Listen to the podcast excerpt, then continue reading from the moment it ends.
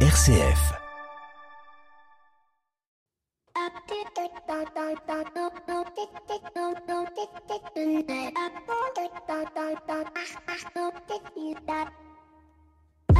Bonjour à toutes et à tous. Trop de sujets à couvrir dans l'actualité nous mènent vers ce que l'on nomme l'infobésité, un terme que j'ai découvert il y a peu et qui vient bien décrire ce qu'est aujourd'hui euh, une chaîne d'infos en continu. Elle est aux médias ce qu'est la malbouffe à la gastronomie, une sorte de réceptacle qui déverse du savoir en masse sans laisser la place à l'analyse personnelle et donc à la mise en confrontation avec la connaissance. Faisant ainsi émerger euh, cet adage, plus je sais de choses, moins je connais de choses. Et le premier à partir de cette infobésité, eh bien c'est notre cerveau à qui on refuse le droit à la déconnexion et donc le droit de réfléchir, de mettre en perspective. Car celui-ci est sans cesse stimulé par un emmagasinement de savoir, un fond continu, podcast, séries, docu, films, consultations internet et ce à tous les instants et tous les moments de notre vie. Mais la question qui émerge est quelle est la contrepartie de cette sursollicitation Eh bien il y en a plusieurs. Tout d'abord, toutes les pathologies du out, le burn, le bore et j'en passe, mais aussi notre capacité à être créatif. Car la créativité nécessite du vagabondage intellectuel.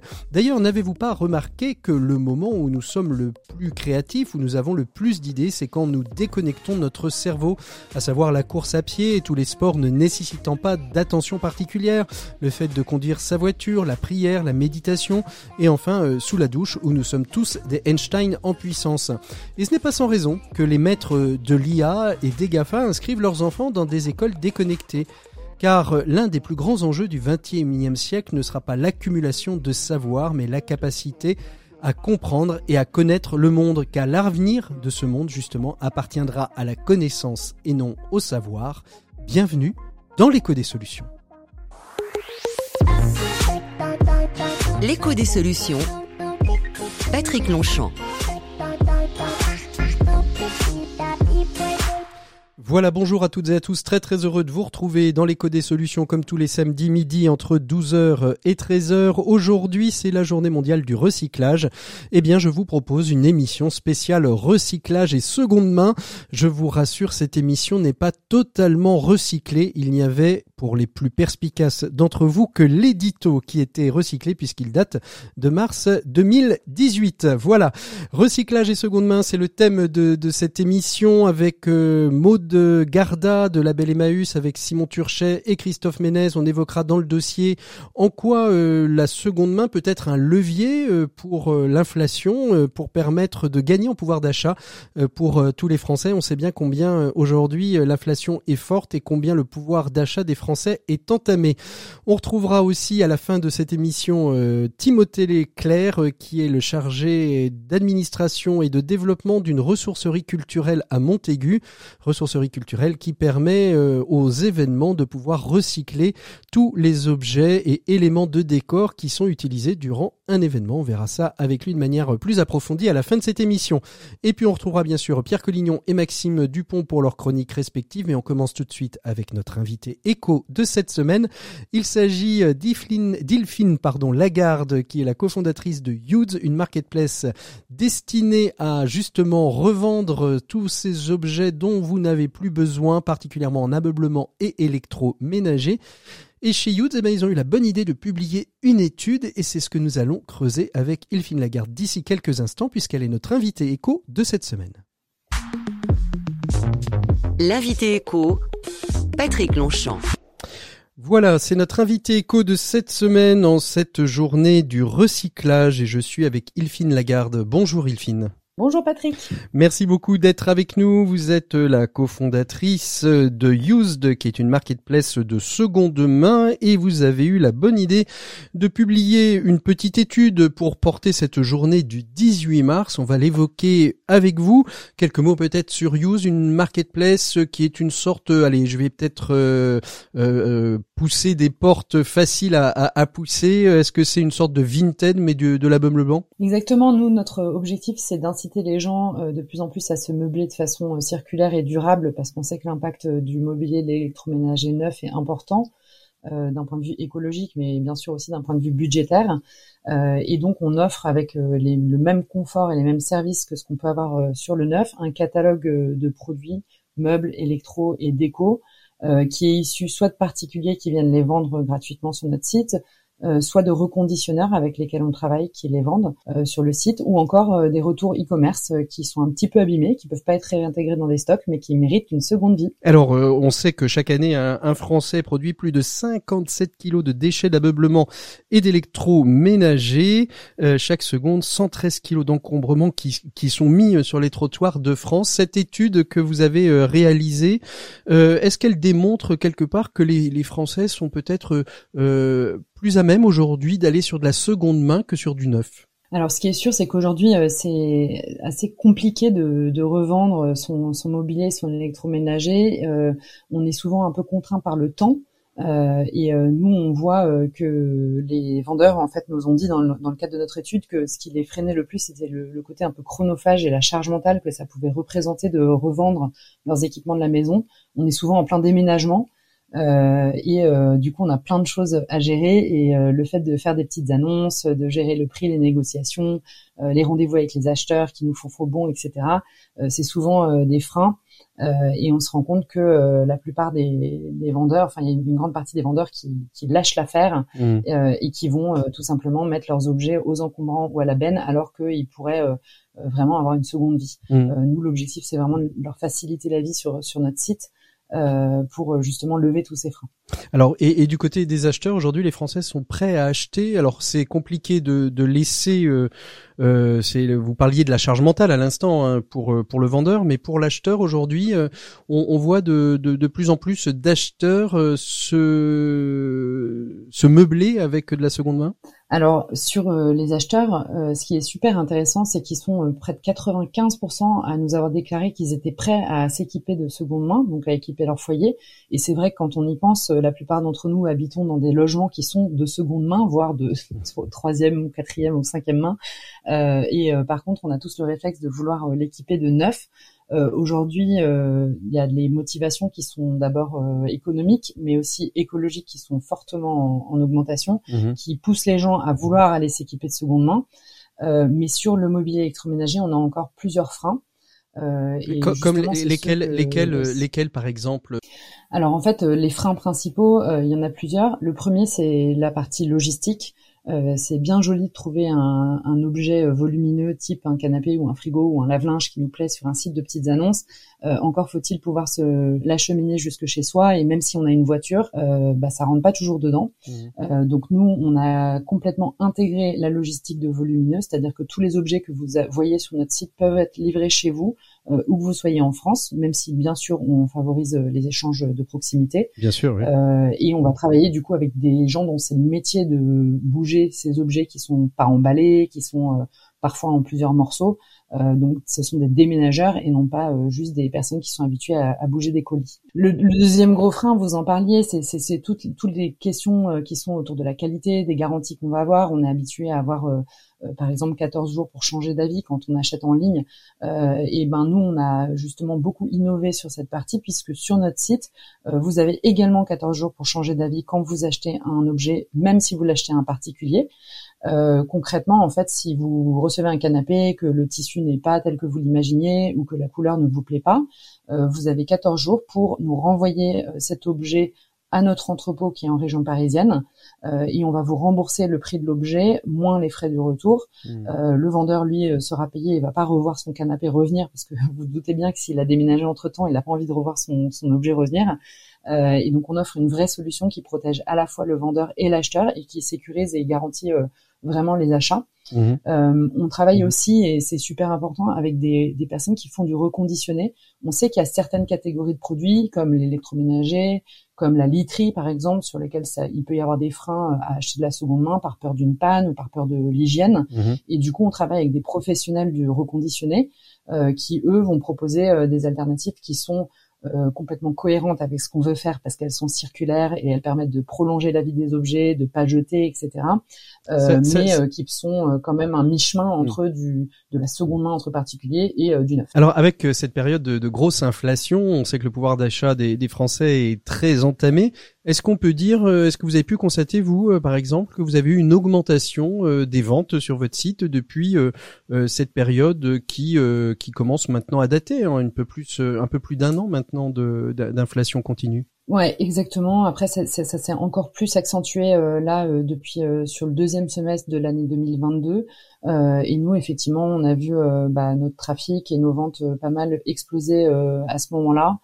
Euh, donc euh, nous, on a un trafic qui a, été multiplié par deux euh, sur sur l'année 2022 par rapport à l'année 2021, euh, et des ventes également qui ont qui a été multipliées par plus que deux. Mhm. Euh, on sent qu'il y a une vraie appétence pour des produits qui sont qui sont pas chers. et par exemple sur l'électroménager, on a 80% de l'électroménager qui est vendu, qui sont des objets qui sont à moins de 250 euros. Mmh. Euh, parce qu'on sait vraiment que voilà, c'est des gens qui arrivent avec un budget euh, et euh, ils arrivent avec une vraie contrainte budgétaire et du coup, bah, sur notre site, ils trouvent une solution livrée chez eux, etc., mais à un prix qui est accessible et dans leur budget. Quel est, selon vous, l'avenir de, la seconde main On va, on va, y, on va y passer de manière, je vais dire, pas obligatoire et pas forcément avec l'inflation. Est-ce que vous avez l'impression aussi que la, conscience écologique des euh, des, des, acheteurs, euh, des vendeurs à, à changer et, et qu'on va plus facilement, malgré les freins que vous avez exposés, euh, on va plus facilement aujourd'hui euh, revendre ces objets plutôt que les déposer aux encombrants et qu'on va plutôt acheter sur sur un site un objet de seconde main. Oui, vous, vous avez utilisé ce mot obligation. nous chez Use, on est convaincus qu'il faut donner envie aux gens. Ça sert à rien de leur faire peur ni de leur les contraindre. Bien sûr, on est face à un sujet qui est un sujet majeur de notre consommation euh, on peut plus être dans un modèle de consommation linéaire où on achète, on utilise et on jette. Euh, tout ce qui est réutilisation, réemploi, prolonger la durée de vie des, objets, inciter à la réparation, c'est ça semble aujourd'hui être euh, la seule voie possible pour pour une consommation qui est durable. donc oui, moi je suis convaincue que l'avenir demain est à la seconde main. on le disait tout à l'heure, 95% des gens disent qu'ils veulent le faire, mais aujourd'hui c'est moins de 10% des achats sur le mobilier électroménager qui sont faits en, en occasion. Euh, donc euh, le potentiel est encore énorme. Merci beaucoup Ilfine Lagarde d'avoir été notre invité éco de, cette semaine. Je rappelle que Used, ben c'est sur internet euh, Y O U-Z-E, Z-D, pardon, Y-O-U-Z-D euh, pour retrouver tout ce que vous avez à vendre et à nous proposer ou ce que on peut vous proposer à vendre. Depuis 2020, c'est près de 200 000 tonnes de meubles selon les statistiques que vous avez faites qui ont pu être remis en circulation. C'est un bel impact. On vous en souhaite plein, plein d'autres et que en 2023, eh bien, on soit à 400 000 tonnes. Voilà. Merci beaucoup, Ilfine Lagarde. Nous, on continue tout de suite avec Pierre Collignon pour la chronique des entrepreneurs et dirigeants chrétiens. Pour une économie du bien commun, la chronique des entrepreneurs et dirigeants chrétiens, Pierre Collignon. Alors on retrouve Pierre Collignon pour la chronique des entrepreneurs et dirigeants chrétiens comme chaque semaine. Bonjour Pierre. Bonjour Patrick. Alors peut-on apprendre à être chef? Comment se former et surtout comment progresser? Telles sont les questions que vous voulez aborder dans cette chronique. Pourquoi choisir un tel thème? Existe-t-il un doute sur la réponse à ces questions Pierre? Bien sûr qu'il existe un doute. Le métier de dirigeant, je pense que vous le savez, est un métier difficile et on peut légitimement se poser la question de savoir s'il s'apprend. La réponse d'ailleurs n'est pas si facile à faire et même s'il existe une abondante littérature sur le sujet et si de nombreuses écoles affichent une ambition forte, bien malin qui pourrait affirmer détenir la solution. Alors quel est le débat en fait? La question qui se pose, pour paraphraser Simone de Beauvoir, c'est de savoir si l'on est chef ou si on le devient. Pour beaucoup, les qualités humaines d'un dirigeant sont innées et les grandes figures de leaders sont souvent invoquées pour démontrer que le métier ne s'apprend pas. De Gaulle, Churchill, Bonaparte, Mandela ou même Gandhi sont des chefs par nature et ils ont dès l'origine des dispositions pour le devenir. Ils sont nés chefs et ils sont capables d'inspirer les autres et de les aider à atteindre leur plein potentiel. Alors l'histoire avec un grand H hein, donne raison à, à, cette hypothèse, non? Elle confirme en tout cas qu'il existe des prédispositions naturelles, mais cela ne veut pas dire qu'on n'apprend pas à être chef. Tous les grands leaders ou les grands managers ont connu des échecs, mais ils ont su en tirer les enseignements et ils ont progressé. L'humilité, l'écoute des collaborateurs, la capacité à se remettre en cause, le respect des autres, le sens des réalités, toutes ces attitudes permettent de grandir et de faire fructifier des dons naturels. J'en conclus donc que même des dispositions naturelles n'empêchent pas la nécessité d'un progrès par l'apprentissage. Donc euh, ça s'apprend. Mais, euh, mais comment en fait? C'est l'éternelle question. Certains sont partisans d'une formation académique, d'autres militent plutôt pour euh, quelque chose de prosaïque, de professionnalisant. Les premiers pensent que cela s'apprend par de la théorie, alors que les seconds sont partisans d'un apprentissage par la pratique. Je pense que ce débat est stérile. Il oppose la construction de la personne et celle de ses savoirs, alors même que la formation d'un chef devrait précisément les réconcilier. Qu'est-ce que, qu'est-ce que ça veut dire, Pierre? Ça veut dire que toute pratique doit se nourrir d'une réflexion plus fondamentale qui permet de s'enrichir à travers des sources philosophiques, sociologiques, euh, anthropologiques fondamentales. Un manager qui ne lit pas, qui ne s'intéresse pas aux grandes tendances de son temps, est un manager qui s'éteint. Sa culture générale reste déterminante pour discerner dans un monde de plus en plus souvent volatile, imprévisible, complexe, ambigu et paradoxal. Là encore, je crois que c'est un juste équilibre à trouver entre des compétences à acquérir et une réflexion permanente à enrichir. Et c'est là qu'est toujours la marge de progrès d'un manager. On ne naît pas chef, on le devient. Merci beaucoup Pierre Collignon euh, pour Taude au progrès euh, chez nos dirigeants et chefs d'entreprise. Nous, on fait une pause musicale et on se retrouve tout de suite après avec euh, tous nos invités dans le dossier de l'éco des. Si loin de tes yeux, de ton univers quelque part sur cette terre.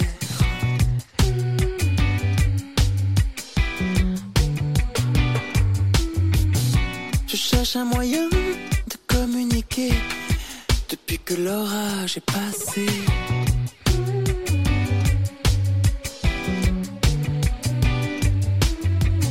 Je sentais bien que mon cœur n'était plus à même de dire des mots comme je t'aime. Faut que je passe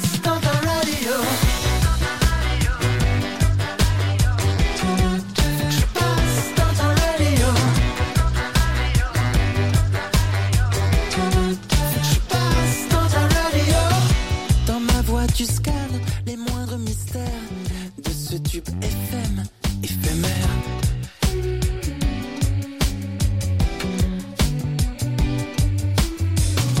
Dans mon cœur, tu captes les moindres fréquences, malgré nos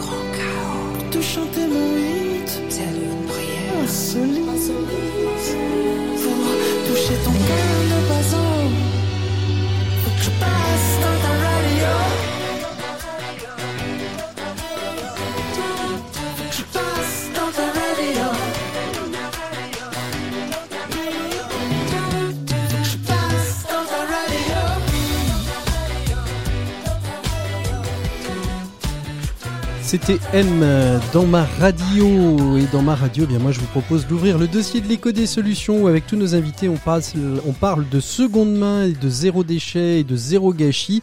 C'est le dossier de l'éco des solutions en cette journée mondiale du recyclage. L'écho des solutions. Voilà, il est donc temps d'ouvrir le dossier de l'éco des solutions de cette semaine. On a déjà évoqué dans l'éco des solutions la question du zéro déchet, de l'anti-gaspi, mais cette semaine, on va l'évoquer sous un angle un peu particulier. C'est ce qu'on appelle dans le domaine journalistique anglais son sujet, et le zéro déchet, l'anti-gaspi. Quel pouvoir d'achat pour les Français? Est-ce que c'est un levier ou est-ce que ce n'est pas un levier? Pour nous accompagner, eh nous avons euh, trois invités. Tout d'abord, euh, Maude Sarda, qui est directrice de Label Emmaüs, une plateforme d'e-commerce euh, qui reprend en fait euh, les spécificités des magasins Emmaüs pour euh, les mettre sur la toile, c'est ça, Maude? Oui, c'est ça. c'est le prolongement d'Emmaüs en ligne. Et puis euh, à côté de vous, par les joies du numérique, nous avons Christophe Ménez. Christophe Ménez est dirigeant, cofondateur d'une société avec son frère qui s'appelle Smartway, qui s'appelait auparavant Zero Gâchis, et qui a pour vocation euh, de permettre euh, aux clients, mais aussi aux supermarchés, de mieux gérer les dates courtes et que tout ça soit dans une relation gagnante-gagnant. Bonjour Christophe. Bonjour, merci beaucoup, c'est tout à fait ça. Et puis euh, Thibaut Turchet, euh, que nous avions déjà reçu dans l'émission quand vous étiez euh, encore à Zéro Ouest France, vous en étiez le, juriste, vous connaissez bien cette question du zéro déchet, vous êtes parti ensuite vers les collectivités locales, et avec vous Thibaut, on essaiera de comprendre comment de manière peut-être peut-être plus indirecte, grâce à des politiques publiques, le zéro déchet, l'anti-gaspi, permet d'augmenter le pouvoir d'achat des Français. Bonjour Thibaut. Bonjour, merci de votre invitation. On va donc euh, commencer directement avec vous, euh, Thibault, parce que vous êtes euh, un expert de, cette question du, zéro déchet, de l'anti-gaspi. La loi AGEC qui avait été votée est rentrée en vigueur à partir du, 1er janvier. La loi AGEC, c'est la loi justement sur l'anti-gaspillage et l'économie circulaire. Est-ce qu'on peut redire rapidement, Thibault, ce qu'est cette loi et ce qu'elle change concrètement parlant aujourd'hui? Concrètement, c'est une loi qui s'est beaucoup attaquée notamment à la question du plastique jetable. Donc dans les rayons notamment des supermarchés, les consommateurs devraient voir un petit peu moins de plastique, notamment aux fruits et légumes. Euh, mais surtout, la loi a été très identifiée par le grand public pour une disposition qui rentre en vigueur là cette année au 1er janvier 2022, à savoir euh, l'interdiction de détruire les invendus non alimentaires, par exemple des textiles, des objets. Alors interdiction qui est un petit peu limitée parce que les enseignes pourraient envoyer leurs objets euh, non vendus, invendus, au recyclage. Donc on, a besoin de quelques mois pour voir la pratique des, des entreprises, mais ça devrait, on va dire, euh, augmenter le nombre de biens de, réemploi sur le marché. Qu'est-ce que ça veut dire le, recyclage? Ça veut dire que en fait euh, c'est une manière détournée de jeter tout en ne jetant pas le recyclage? C'est ça, c'est une porte ouverte euh, dans la rédaction de, de la loi qui avait été pointée par un, certain nombre de structures, dont associatives. Euh, et c'était envoyer un frigo, par exemple, au recyclage, ça veut dire le, le broyer hein, pour le pour le recycler. Donc c'est une forme de destruction qui dit pas son nom. Mmh. Cependant, les entreprises ont le choix, donc euh, on espère à ce stade que la plupart des entreprises choisiront de donner, revendre, revendre à plus bas prix, voilà, que de que de détruire. Pour pour vous, Maud, c'est plutôt une, une, une bonne aubaine euh, que cette loi euh, anti-gaspillage, cette loi GEC euh, pour euh, récupérer, continuer à récupérer Ou est-ce que justement c'est une crainte d'en avoir trop et de pas savoir gérer le stock? Oui, alors c'est il y a du pour et du contre, hein, ou en tout cas on est vigilant sur mmh. sur l'application.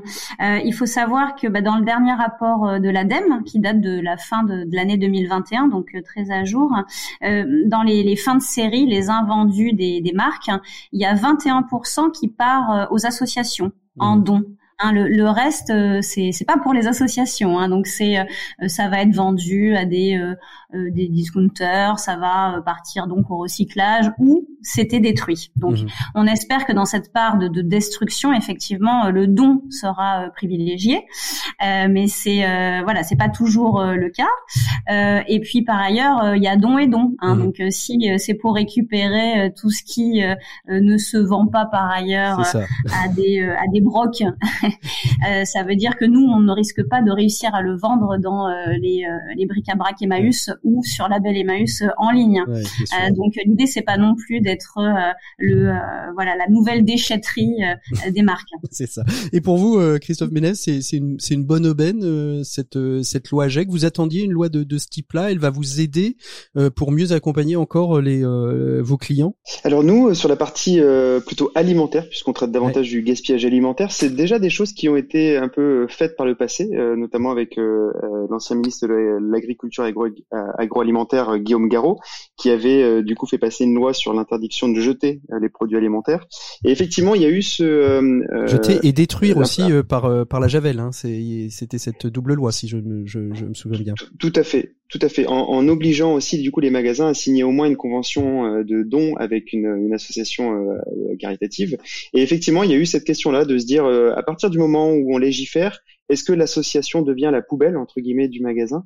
Mmh. Ce qu'on s'est rendu compte, c'est qu'il y a eu quand même des vertus très positives, c'est-à-dire que la prise de conscience a été là, les distributeurs ont encore plus agi, les associations se sont encore mieux organisées, il y a eu un volume de dons qui a été qui a été encore encore amélioré, même si euh, avec un peu de recul, on a constaté euh, que le don était moins qualitatif. Mhm. on, est, on, donnait plus, mais on donnait forcément moins bien. On donnait, ouais, on donnait plus, mais, on, mais on, donnait moins bien. C'est un peu ce que ce que vous disiez, euh, Maud. Il faut être vigilant sur cette euh, question-là. On va parler un petit peu de, de la notion de, de, la seconde main. Finalement, euh, chez Label Emmaüs, on est sur cette. Alors on est peut-être des fois sur la troisième ou quatrième main avec les, les, les dépôts d'objets qui, qui sont faits. Euh, L'idée, c'est quoi? Est-ce que vous savez d'ailleurs qui sont un peu vos, vos clients? Est-ce que ce sont souvent des, des publics, on va dire, en, en précarité qui viennent sur Label Emmaüs ou dans les ou dans les magasins euh, Ou est-ce que finalement ce n'est qu'un contre-coup, c'est-à-dire que ce sont ceux qui ont du pouvoir d'achat qui vont permettre de donner du travail à ceux qui sont embauchés euh, par Label Emmaüs et, et par les, les différents magasins Emmaüs et ateliers? Alors nous, on a un double impact euh, positif hein, euh, chez, chez Emmaüs en général. Le, panier euh, moyen d'un espace de vente Emmaüs, il est autour de 10 ou 15 euros. et ça, ça inclut aussi bien des meubles que des vêtements, que des livres, que des voilà des matelas. Donc vous, voyez que le, le prix moyen d'un article est très bas. Mmh. et ça permet évidemment en grande partie oui, c'est toujours euh, le, cœur des, clients euh, des espaces de vente. Ce sont des personnes qui en ont besoin, mmh. euh, qui ont un très faible pouvoir d'achat. mais la population qui va dans les espaces de vente, elle, a aussi bien évolué avec le temps. c'est aussi tendance de, s'habiller vintage hein, et d'acheter d'occasion. Et tant mieux puisque Emmaüs a besoin de, de tout type de pouvoir d'achat pour financer euh, du coup son action euh, d'insertion professionnelle et c'est ce dont vous, avez parlé euh, également dans votre question. donc quand on achète chez Emmaüs, non seulement effectivement on fait des économies, mais en plus cet argent va servir à financer des milliers de postes d'insertion qui sont dédiés à des personnes en très grande difficulté mmh. et très éloignées de l'emploi. Mmh. Alors quand on quand on, on voit les, les personnes, vous dites que vous accompagnez des personnes très éloignées de l'emploi. Quand on voit le, budget moyen des Français, on sait que on, a vu hein, que la part euh, la part alimentaire euh, baissait énormément dans, dans le budget des, des Français. Euh, pour d'autres pour d'autres parts, hein, que ça, ça peut être l'énergie, ça peut être bien évidemment la maison, le logement, mais ça peut être aussi les, les, les voitures. Christophe Mélez, quand vous avez lancé Smartway avec avec votre frère, finalement vous avez créé l'entreprise dont vous aviez besoin quand vous étiez étudiant. C'est ça en fait, c'est un, un besoin que vous aviez et un constat que vous avez fait étant étudiant qui vous a mené à créer cette entreprise euh, qui aujourd'hui est, un, petit euh, fleuron. Elle n'est pas encore une licorne, mais elle est en train de le devenir. Hein. Effectivement, pour nous, ça a été un, vrai sujet d'allier à la fois l'environnement et l'économie. Euh, donc, en étant consommateur, on trouvait parfois des produits qui étaient en date limite de consommation, qui avaient quelques remises, donc dans les rayons des grandes surfaces, mais c'était pas une démarche qui était très généralisée, et, et on se rendait compte que en tant que simple observateur, en tant que consommateur, quand on passait d'un magasin à un autre, on voyait des volumes différents de produits. Et donc, ce qu'on a voulu faire, c'est de généraliser ça et c'est d'accompagner la distribution dans la mise en place de ces réductions de façon beaucoup plus professionnelle et beaucoup moins artisanale. Mmh. Et, euh, et, donc, euh, effectivement, aujourd'hui, c'est un vrai sujet de pouvoir d'achat. Euh, pour répondre un peu à la question aussi tout à l'heure, nous, le, la, la, cible des, des gens qui achètent des produits euh, remisé parce qu'en date limite, euh, c'est tout le monde, euh, c'est tous les Français. et d'ailleurs, on vient de lancer une, une étude avec l'institut de sondage Opinionway qui montre que 94% des Français sont sensibles à ce sujet et 92% des Français demandent aux enseignes de, de, de grande distribution de proposer des produits en promotion pour réduire le gaspillage alimentaire et faciliter le pouvoir d'achat. Donc oui, c'est un, un, vrai alliage entre impact environnemental et impact économique. C'est quoi, c'est quoi la part, euh, la part par exemple de, de, de, de gaspillage? On va parler vraiment de gaspillage. avant, j'ai envie de dire la, la solution euh, de zéro gâchis et de Smartway.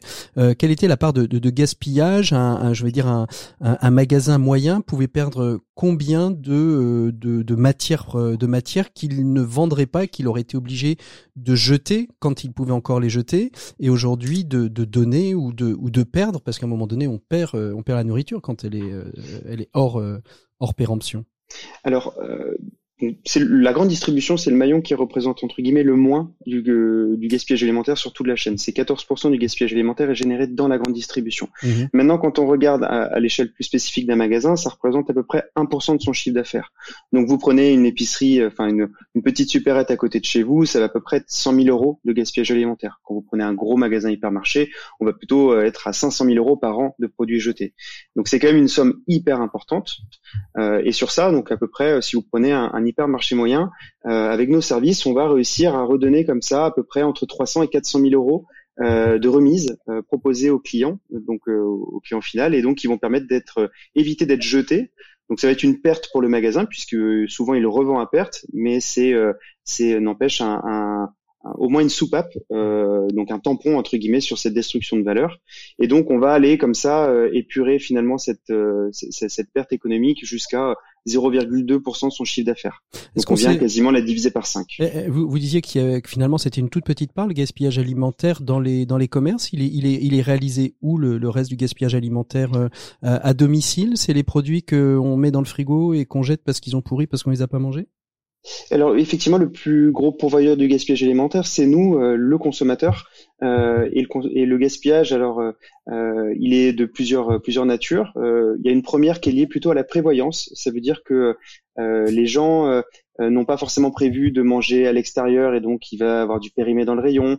Ou alors euh, c'est beaucoup lié à l'apparence du produit. C'est le premier critère euh, qui permet de, de jeter un produit. Le, les, les, fameux produits moches que qu'on trouve des fois. Il y a zéro gâchis, mais aussi les produits moches qui se vendent moins cher parce que moins moches mais pas moins bons.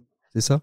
Oui, c'est ça. Et alors là, c'était plus chez soi. Je disais en tant que consommateur, ça va être, on va regarder notre produit, on va le sentir, on va le goûter, et donc on va le jeter parfois.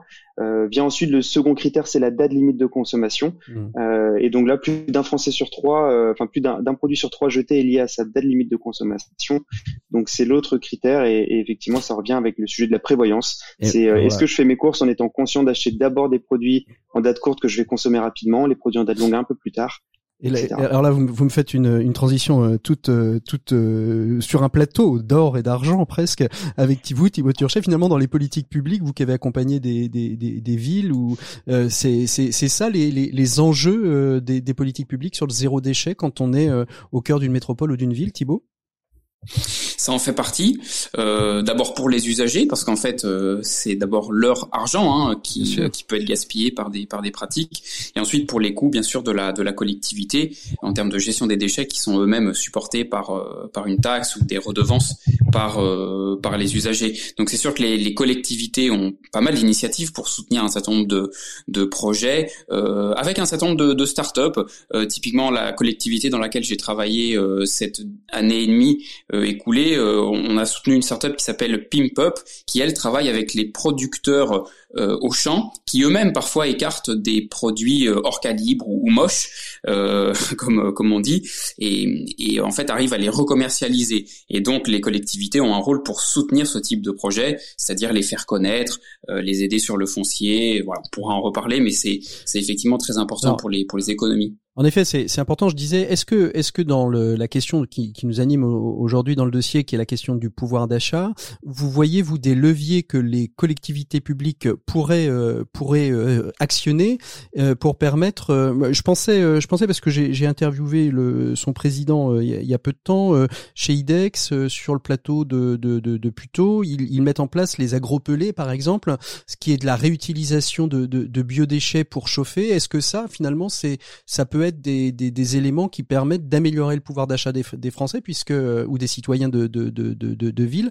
parce que finalement on va produire une électricité plus qualitative et à terme peut-être moins chère.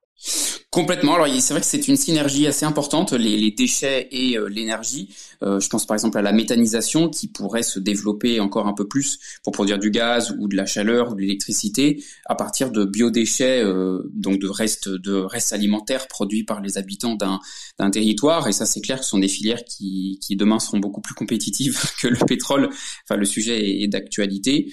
moi je crois aussi beaucoup au rôle des collectivités pour soutenir les les porteurs de projets de la seconde main. Alors Emmaüs est un réseau qui est installé depuis assez longtemps, mais aujourd'hui les collectivités qui par exemple n'ont pas de communauté Emmaüs euh, souvent installent des ressourceries ou recycleries, ce sont les termes consacrés, pour que leurs habitants sur un bassin de vie puissent acheter de, de seconde main et aujourd'hui, c'est pas partout en France qu'on a une ressourcerie ou une communauté Maüs ou une recyclerie. Donc ça, ça fait partie du, du panel. On, on, en trouve, on en trouve de plus en plus. Motsarda, est-ce que vous avez euh, analysé euh, chez Label Emmaüs un, un, taux peut-être plus important lié à la précarité lié à la pandémie, précarité étudiante peut-être, perte de travail, perte d'emploi, c'est-à-dire une, une sorte de, de sursaut des, des, des, ventes et des achats sur Label Emmaüs pendant ces périodes? Oui, alors euh, le, le, sursaut, il a été très très fort euh, après les périodes de, de, confinement. Alors autant la Belle Emmaüs, c'est un site internet, donc on ne s'est euh, jamais arrêté mmh. pendant la crise sanitaire. les espaces de vente, en revanche, ont été quand même fermés bah, deux mois lors du premier confinement, un mois et demi lors du, du deuxième. ça a été très dur pour le, le mouvement Emmaüs. Hein. C'est quand même 20 millions d'euros de pertes pour un mouvement comme ça en un mois. Hein. Un mm. mois de fermeture, c'est 20 millions d'euros pour pour un mouvement qui, qui s'autofinance. Hein. Je, le rappelle quand même, c'est important. C'est c'est parce qu'on donne des produits et qu'on les achète euh, chez Emmaüs que euh, des, des, milliers de personnes sont aidées. Hein. Il y a pas, il y a très peu de subventions publiques ou privées. Euh, donc ça a été un moment dur, mais en même temps, quand euh, les confinements se sont terminés, euh, les gens se sont vraiment précipités effectivement mm. chez chez Emmaüs. nous sur notre site, on a vu des gammes de produits euh, comme euh, alors lesquels oui c'est ça oui. bah, l'high tech reconditionné beaucoup hein, les smartphones les ordinateurs euh, qui sont bah, qui sont garantis hein, un à deux ans sur sur notre site. Donc finalement et qui, sont finalement des clés des clés par exemple pour les nouvelles conditions de travail le télétravail. On n'a pas forcément les moyens les entreprises mettent pas forcément les les, les, les moyens pour pouvoir accompagner. Donc il a fallu il a fallu s'équiper s'équiper à moindre prix. C'est c'est c'est oui, ça et puis pour les pour les enfants aussi hein pour pour l'école à la maison. Donc et, et c'est très cher évidemment ce, sont euh, des matériels euh, neufs qui sont euh, extrêmement chers. Nous, ils sont deux à trois fois moins chers sur sur le site. Là, il y a eu une explosion. C'était même plus 120% mm, par par exemple hein, pour l'high tech par rapport à l'année précédente. Mmh. Christophe Ménez, vos, vos, clients ont, pu voir aussi un accroissement des, des, stands zéro gâchis pendant cette période de, Covid. Alors eux, ils sont restés ouverts, mais maintenant aussi où on voit voilà, on, dit qu'il y a une belle relance qui se passe en France, mais enfin la précarité, elle reste, elle reste importante. Euh, vous, vous avez eu un constat de ce type-là? Vous l'avez mesuré? Vous l'avez fait mesurer par vos oui, alors euh, nous, on a, on a plutôt constaté le phénomène inverse dans la grande distribution alimentaire, puisque je, si, on se rappelle comment c'était, mmh. euh, les rayons étaient plutôt vides que pleins. Donc en fait, il n'y a pas eu de, il y a eu beaucoup moins de gaspillage alimentaire qui a été généré. Nous, on a vu, on a observé des, des taux de qui diminuaient de 45 à 50% quand même du gaspillage alimentaire euh, constaté en grande distribution. Donc ils achetaient même les produits moches et, et, en date et en date courte finalement, plus spontanément qu'ils ne le feraient. Oui, parce qu'ils allaient, euh, ils allaient moins souvent faire leurs courses et s'approvisionner en plus grosse quantité. Donc finalement, ça crée de la rupture plus que plus que plus que du gaspillage alimentaire. Donc on a constaté ça. Et après, par contre, en revanche, sur le, la deuxième partie de la question, oui, on constate que euh, c'est un vrai besoin, c'est une vraie attente des consommateurs euh, de pouvoir trouver ce type de promotion. Ça allège le portefeuille euh, et on vient comme ça aller économiser une quinzaine d'euros par euh, par semaine par exemple sur des sur des achats alimentaires. Donc c'est euh, c'est pas neutre. Et surtout pour euh, par exemple pour des étudiants qui ont quand même un, pouvoir d'achat limité mais, mais pas que mmh. malheureusement. Alors vous êtes vous êtes passé dans dans dans Capital et où était expliqué votre votre système qui est très intéressant en intelligence artificielle pour fixer les prix c'est-à-dire en fonction j'ai envie de dire de, de la température extérieure en fonction du jour de la semaine et, et j'ai vu que vous preniez même en compte la, la dimension sociale c'est-à-dire que euh, les taux de remise ne seront pas forcément les mêmes euh, qu'on habite euh, les, quartiers nord de Marseille, des quartiers plus pauvres, je vais pas les stigmatiser, mais des quartiers plus pauvres que le, 16e arrondissement, qui sont des quartiers plus riches. Mais c'est toujours l'intérêt. Ouais, alors tout l'intérêt du gaspillage alimentaire, c'est de faire en sorte qu'il ne soit pas jeté. Et, et pour faire en sorte qu'il ne soit pas jeté, il y a plusieurs issues possibles. Il y a le consommateur, il y a le don alimentaire, et il y a aussi d'autres actions possibles. Nous, notre, notre, notre service, c'est une intelligence artificielle qui vient permettre de préconiser au magasin quel est le bon choix à faire pour que son produit finisse par être consommé et non pas par être jeté. Mmh. Et donc on va comme ça arbitrer entre il y a des produits ça ne sert à rien de les mettre en promotion dans une très grosse quantité puisqu'on est certain que tous les consommateurs du magasin ne vont pas les acheter.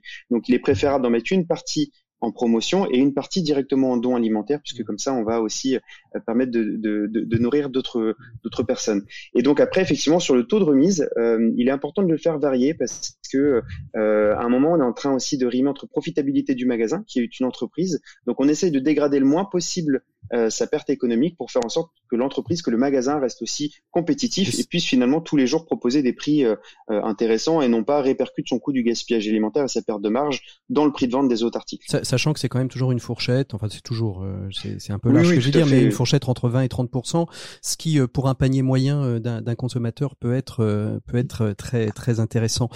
Thibaut Thibaut Turchet, sur, sur, les politiques publiques à accompagner, qu'est-ce qui reste à faire? Vous avez vous avez vous avez pu avoir le regard extérieur, le pouvoir intérieur. Aujourd'hui, qu'est-ce qui reste à faire? Qu'est-ce qu'il faudrait que s'il y a des maires qui nous entendent, s'il y a des, présidents de métropole qui nous entendent, quels sont les, grands enjeux pour les pour les années prochaines sur cette question du zéro déchet, de l'anti-gaspi, pour permettre justement un, mieux vivre des, des concitoyens? Il va falloir choisir parmi une longue liste, euh, peut-être deux points. Le, premier, c'est un effort de sensibilisation. Euh, je crois qu'en fait, alors même si le, fait de réduire le gaspillage semble être une évidence pour quiconque écoutera euh, notre votre émission, euh, il y a quand même un énorme effort de, de, de, de, sensibilisation aussi à la une forme de sobriété aussi au moins consommer ou au mieux consommer. Alors je dis ça sans condescendance euh, parce que les personnes qui ont de hauts revenus aujourd'hui, les études montrent qu'il va falloir faire un petit effort de sobriété, euh, moins rouler en SUV, etc., etc.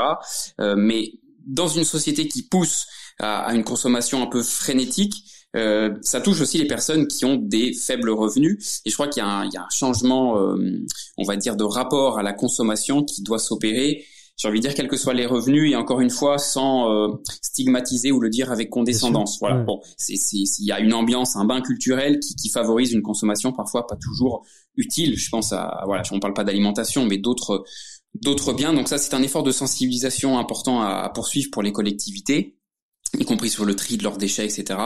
Et puis peut-être un gros chantier euh, euh, sur la collecte des déchets, qui est un service qui coûte très très cher aux, collectivités et donc aux usagers.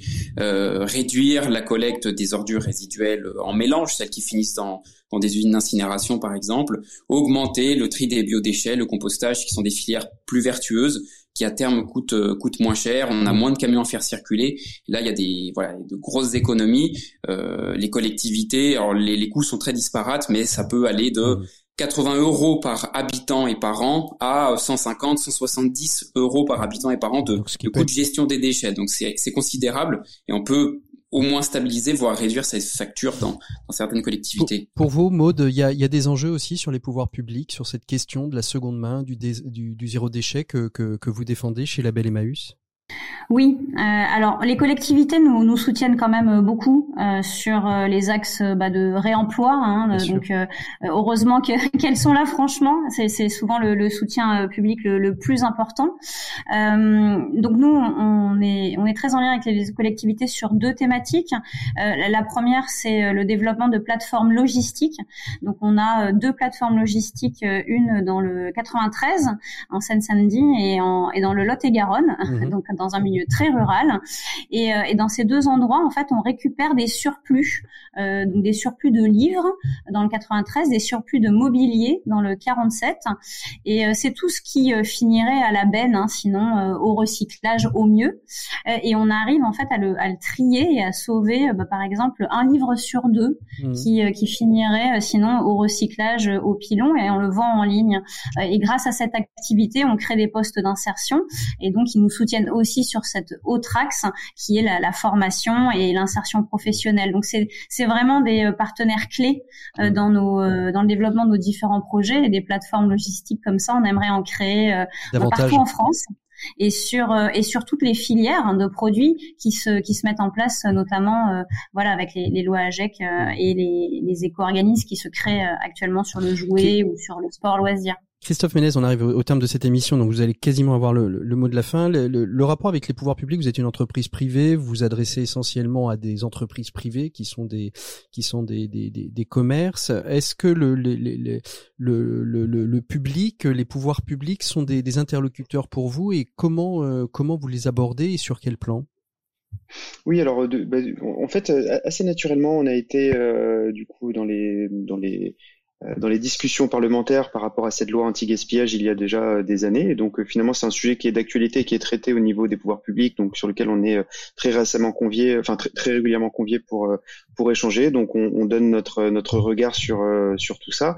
Après, au-delà des pouvoirs publics, sincèrement, quand on a posé la question aux Français de qui doit agir pour réduire le gaspillage alimentaire, ce que je trouve intéressant, c'est que l'étude Opinionway montre que l'attente des consommateurs auprès des pouvoirs publics n'est pas très forte sur ce sujet du gaspillage alimentaire. Elle demande davantage aux acteurs privés, justement les entreprises, l'industrie agroalimentaire, les enseignes de distribution, mais aussi soi-même en tant que consommateur euh, de pouvoir agir. Donc euh, c'est aussi un fait important à relever, c'est que je pense que le pouvoir public a quand même fait une première partie euh, d'action sur ce sujet et maintenant à tous de s'emparer de cette problématique. Merci beaucoup Maude, merci beaucoup euh, Christophe, merci beaucoup aussi à vous euh, Thibaut d'avoir été nos invités du dossier de l'écho des solutions. Moi je vous propose de continuer tout de suite avec Maxime Dupont et sa chronique un max d'écho et puis on se retrouvera nous tout de suite après depuis Montaigu où je suis parti à la rencontre de Timothée Claire, responsable d'administration et de développement de la ressourcerie culturelle de Montaigu. De quoi il retourne? C'est quoi une ressourcerie culturelle? Je suis sûr que vous voulez le savoir. Et eh bien, le seul moyen de le savoir, c'est de rester à l'écoute de l'écho des solutions. Allez, on retrouve tout de suite Maxime Dupont et un Max Déco. Et nous, on se retrouve tout de suite après avec nos 7 minutes pour changer le monde depuis Montaigu. Maxime Dupont. Et on retrouve tout de suite euh, Maxime Dupont pour un Max Déco. Maxime Dupont, bonjour.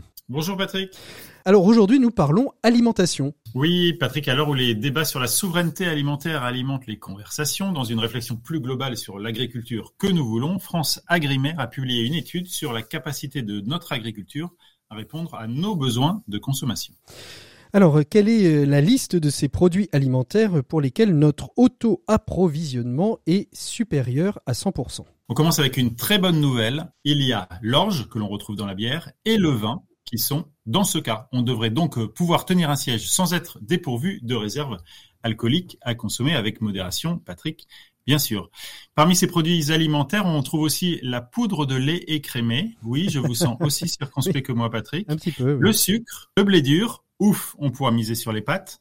le maïs, le fromage, mais aussi les pommes de terre. Pas de menace sur les chips et les frites, et c'est sans doute la meilleure nouvelle ce rapport. Non, moi je suis pas très frites et chips, mais enfin c'est pas grave. Passons aux autres produits euh, pour lesquels nous sommes presque à l'équilibre. Alors, il s'agit du bœuf 95% et des œufs 94%. Autant dire que l'équilibre devait bientôt être atteint grâce à la progression des modes de consommation végétariens et flexitariens. Et, et, maintenant, euh, et maintenant, eh bien malheureusement, les produits pour lesquels nous dépendons de nos importations, Maxime. Alors, il y a les fruits, qu'ils soient issus des climats tempérés ou bien sûr des climats exotiques. Il y a les légumes frais, le poulet, le soja, le riz. Autant de fondamentaux pour lesquels nous ne sommes pas autosuffisants. Ce qui est le plus préoccupant est évidemment les fruits et les légumes. Le gouvernement a d'ailleurs annoncé il y a peu un plan, un énième plan me direz-vous, et vous n'aurez pas tort, un plan donc pour reconquérir l'autonomie alimentaire de la France en fruits et légumes, d'autant que structurellement notre autonomie alimentaire, et pas seulement pour les fruits et légumes, recule eh oui, il recule dans le temps. Donc un mot de conclusion pour tout ça. Euh, mangeons heureux, mangeons cachés. Oui, alors Patrick, j'ai bien étudié votre régime alimentaire et la conclusion est sans appel. Si vous voulez contribuer à restaurer la souveraineté alimentaire de la France, il va falloir immédiatement sacrifier votre routine du Pokéball. C'est bon. Oui, parce que je sais que vous mangez un Pokéball par jour et j'ai bien regardé. Il n'y a rien qui va dans votre Pokéball quotidien. Riz, mangue, avocat, saumon, noix de cajou, ananas. Rien n'est produit ici. Passez donc sur un poké local. Je vous ai créé une petite recette juste pour vous. D'accord. Orge, sucre, blé, maïs, fromage et le tout, bien sûr, saupoudré de poudre de lait écrémé. Vous nous ferez plaisir. Mon Dieu, quelle horreur. Bon, bah, écoutez, je, je, testerai. À mon avis, on est à peu près du niveau du Gloobie-Boulga de, de, de Casimir. Euh, enfin, on testera. Maxime, merci pour euh, les principaux enseignements de cette étude réalisée, je le rappelle, par France Agrimaire. Et on vous souhaite une bonne fin de semaine et on se retrouve la semaine prochaine. Et moi, je vous emmène. On va prendre notre télétransporteur pour euh, aller du côté de Montaigu en Vendée on va retrouver euh, notre invité des 7 minutes pour changer le monde puisqu'on va aller à la ressource culturelle, à la ressourcerie culturelle de Montaigu. C'est nos 7 minutes pour changer le monde et vous êtes bien sur RCF et dans l'écho des solutions. 7 minutes pour changer le monde, l'écho des solutions. Voilà, on s'est délocalisé dans les bureaux de la ressourcerie culturelle de Montaigu pour évoquer euh, cette question dans nos 7 minutes pour changer le monde de que faire euh, avec tout le matériel qui est mis en place lors d'un événement, d'un festival Vous savez, euh, ces écrans en tissu sur lesquels on va projeter des lumières, ces structures en bois, ces grandes moquettes dans les allées des salons. Qu'est-ce qu'on en fait? Eh bien, la ressourcerie culturelle de Montaigu a trouvé une, une solution et je suis avec Timothée Claire qui est le responsable de l'administration l'administration et du développement de cette ressourcerie. Bonjour Timothée. Bonjour. Merci beaucoup donc euh, de, enfin de nous recevoir déjà euh, dans, dans, dans vos bureaux. On, on le voit au, travers de, de, la fenêtre. Il y a déjà un grand hangar, mais on m'a dit que c'était pas que c'était qu'une petite partie de, du, du, grand iceberg que vous aviez. Dites-nous un peu ce que c'est qu'une ressourcerie culturelle. Je crois que je l'ai un peu résumé dans, dans mon introduction. C'est bien ça, c'est se dire finalement il y a plein de choses qui sont sur des salons, sur des festivals, qui sont jetées plutôt que de les jeter. On va pouvoir les réutiliser. Ouais, c'est ça, ça. Ça part du constat qu'il y a une, grande quantité euh, dans, dans l'événementiel de manière générale, que ce soit le, spectacle vivant ou, l'événementiel de salon. Euh, euh, l'événementiel culturel de manière générale, qui a besoin de, qui a des besoins en matériaux et en, en fournitures qui sont du, du, one shot, donc utilisés d'un seul coup, et qui vont ensuite être généralement jetés, alors même qu'ils auraient avoir une seconde vie.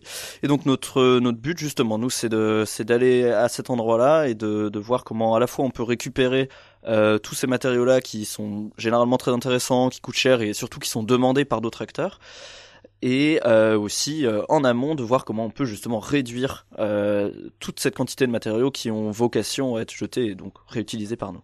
Alors quand est-ce qu'est née cette ressourcerie culturelle à Montaigu? Ça fait longtemps que vous existez? Alors le projet, il a débuté de manière un petit peu informelle en, en 2018 et puis c'est progressivement étoffé avec quelques actions. Il est voilà, on, est devenu une association en, en, fin 2020. Donc ça fait euh, ça fait deux trois ans qu'on qu'on voilà qu'on s'est posé, qu'on commence à salarier euh, des personnes et surtout qu'on a acquis aussi un, un, grand bâtiment dans lequel on peut mener nos activités, stocker du matériel, etc. Et euh, voilà, l'équipe se structure. On est six actuellement. Et on, on, travaille avec plusieurs prestataires euh, et on essaie justement d'agrandir un peu notre, spectre d'opération et de trouver surtout un rythme de croisière euh, là depuis euh, depuis cette année. voilà. Alors justement, c'est quoi, c'est quoi l'activité de la, de la ressourcerie culturelle Enfin, je veux dire, comment comment ça s'organise? Vous avez un événement qui vous contacte. Qu'est-ce que vous leur proposez? Comment Ou est-ce que c'est vous peut-être d'ailleurs qui allez à la recherche des événements et qui allez les, les, les solliciter? Euh, on est souvent sollicité parce qu'on commence à être un petit peu connu et puis qu'il y, a des acteurs euh, un peu historiques de, Nantes qui ont qui ont disparu euh, récemment. donc par exemple une exposition, là je peux voilà, on est sollicité pour pour le démontage d'une exposition avec en vue de réutiliser la, la plupart des matériaux qui ont été utilisés dedans, des vitrines, des socles, etc. Euh, nous ensuite on, intervient pour voir si c'est possible. Euh, il y a une question de, de vie, etc. Et surtout de, une question technique de voir à quel point c'est réemployable, à quel point c'est facilement démontable, etc. Et ensuite euh, donc on intervient sur place avec des équipes. De temps en temps on prend des prestataires pour compléter nos équipes. Donc ça c'est une, une, possibilité. Ensuite on a souvent des, des, des opéras ou des théâtres qui nous contactent parce qu'ils ont des décors à évacuer, du matériel technique, etc. Là, on peut aller sur place d'abord pour voir si ça nous intéresse, si c'est valorisable ou si c'est au contraire de, la très mauvaise qualité. Voilà, c'est cassé. Et on reprend ça chez nous, on fait des collectes euh, qu'on facture généralement. Et ensuite, euh, on, on, ramène ça donc à Montaigu dans notre espace de stockage. Et le but, c'est là où c'est compliqué, c'est de leur donner une seconde vie. Donc de faire en sorte que d'autres personnes s'intéressent à ces matériaux, à ces matériels, et puissent le réutiliser, alors soit tel quel, soit le retransformer, par exemple des, châssis de décor, voilà, qui représentent un salon du XVIIIe siècle. Est-ce qu'on leur peint, est-ce qu'on veut garder au contraire cette esthétique-là et la réutiliser, telle quelle, ou au contraire est-ce qu'on va la débiter en petit assaut justement pour réutiliser les matières premières? Ça, ça, veut dire quoi? Ça veut dire euh, autant on comprend bien euh, comment vous intervenez euh, sur un salon, autant on comprend bien comment vous intervenez sur des décors de théâtre. Est-ce que ça veut dire que pour un, événement qui aurait besoin de matériel, vous avez aujourd'hui un catalogue avec des vitrines, avec des photos et, puis un peu, j'ai envie de dire, comme le catalogue ex-catalogue de la Redoute, on, on scrolle des pages pour chercher ce dont on a besoin et ça a un coût à la location, à la durée, etc. Ouais, tout à fait. Euh, on, on, a un catalogue sur notre site internet, donc, donc avec deux pages, soit vente ou location. Et puis euh, tous les matériaux et alors matériaux ou objets qu'on qu'on récupère, on les met en ligne. On, on, le complète évidemment au fur et à mesure. Et ensuite, euh, voilà. Alors au choix, vous pouvez soit venir sur ce sur ce site histoire d'avoir une idée de ce qu'on a en, magasin, ou alors venir directement, ce qui donne aussi une, une meilleure idée de la qualité, de la quantité, etc. des matériaux qu'on peut avoir. Mais oui, c'est tout à fait l'objectif. Euh, de, de, notre, de notre modèle de commercialisation. Vous avez combien de personnes qui travaillent à la ressourcerie Qui dit association dit engagement bénévole? Il y a des collaborateurs salariés, il y a des bénévoles. Il y a combien de personnes qui interviennent euh, dans le process de, euh, de conseil et de récupération euh, du matériel? Euh, donc comme je disais, donc on est voilà, on est six salariés, on a deux, deux trois prestataires qui travaillent régulièrement avec nous, une service civique aussi. Et puis ensuite, euh, on a euh, entre 5 et 10 bénévoles qui viennent euh, régulièrement nous, nous donner des coups de main, que ce soit pour des, des, démontages qui prennent un peu de temps, de la manutention, ou alors des projets un peu plus personnels de fabrique d'objets, etc. Voilà, on essaye de, de travailler avec ces, ces gens-là. On a une équipe voilà qui se structure un petit peu de, depuis depuis cette année. Vous êtes euh, nombreux en France à, à pratiquer euh, la ressourcerie culturelle? On est 6-7 euh, à peu près avec euh, sur le sur tout le territoire français euh, pas tout à fait également répartis. On a quelques structures enfin trois structures quatre structures parisiennes notamment. Mmh. et donc avec chacune des spécificités euh, on a par exemple des collègues de Paris qui sont uniquement sur le son et lumière. On a des collègues de Paris qui sont aussi uniquement sur le cinéma euh, on a des collègues qui sont uniquement sur de la matière. Enfin bon, voilà, ça, ça, ça bouge un petit peu et il y a des nouveaux projets qui émergent à droite à gauche, euh, à Strasbourg, à Lyon, à Dijon. Euh, donc ça, voilà, ça se, ça se, le réseau se complète progressivement.